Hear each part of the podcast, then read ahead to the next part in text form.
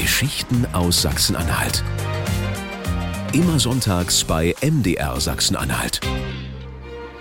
Fürst Franz von Anhalt-Dessau ist im besten Alter, gerade erst 33 Jahre jung, frisch verheiratet, lässt er seinen König wissen, dass er gar keine militärischen Ambitionen mehr hat. Er will reisen mit seiner schönen Luise durch Europa, will Kunst und Kultur aufsaugen und frische Ideen mit in sein kleines Anhalt bringen. Franz, ein Anhänger der Aufklärung, will seine Heimat grundlegend umgestalten, die Landschaft verschönern, ein öffentlich zugängliches Gartenreich mit Landwirtschaft, mit Obstwiesen, großen Parkanlagen und modernen Schlössern schwebt ihm vor. Gerade beugt er sich neugierig über die jüngsten Entwürfe seines Freundes und Architekten Friedrich Wilhelm von Erdmannsdorf. Der hat ihm schon sein prächtiges Schloss am See in Wörlitz entworfen. Doch Franz plant schon den nächsten Neubau. Etwas ganz Modernes, Ausgefallenes soll es werden. Und hier fing man an, eine Architektur zu schaffen, die ein Nachbau war von einer Kirche in Venedig, Maria del Orto wenn man an der Kanalfront steht und sich die äh, Front dort anschaut, dann ist das eigentlich noch sehr schön erkenntlich. Und das war ja was vollkommen Neues, ein vollkommen anderes Gebilde.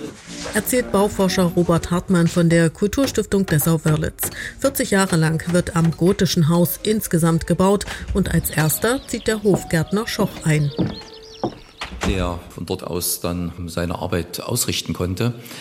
Aber sukzessive hat sich das dann weiterentwickelt. Es entstand die Sammlung des Fürsten Franz aus Kunstwerken, wo er Gemälde und andere Sachen zusammentrug, die er mit in diesem Gebäude unterbringen wollte als privates Museum zu verstehen. Er hat dann auch eine Sammlung von äh, Glasbildern, Glasgemälden übernommen aus der Schweiz, die ja dann schlussendlich auch irgendwo dort mit verbaut werden sollte.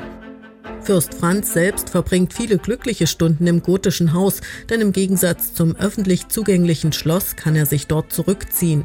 Er verliebt sich in die Gärtnerstochter Luise Schoch, die seine Geliebte wird. Mit ihr und den drei gemeinsamen Kindern bewohnt der Fürst sogar drei Räume im gotischen Haus.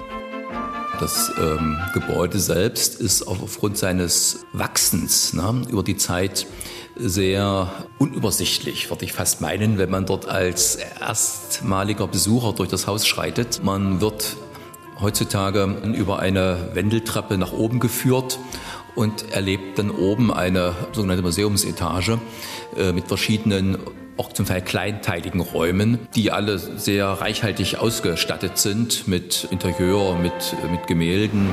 Noch heute ist das gotische Haus, obwohl mitten im Wörlitzer Park gelegen, ein Geheimtipp. Die meisten Besucher kommen auf ihrem Weg durch die Gartenanlagen nur zufällig daran vorbei. Die italienische Seite kann man während der Gondelfahrten gut sehen. Und vor dem Haus steht eine große Magnolie, die in den warmen Monaten blüht und wenn man sehr viel Glück hat, begegnet man am gotischen Haus sogar mehreren Pfauen, die ihre prachtvollen Räder schlagen. Geschichten aus Sachsen-Anhalt. Immer sonntags bei MDR Sachsen-Anhalt. Und jederzeit in der kostenlosen ARD Audiothek-App.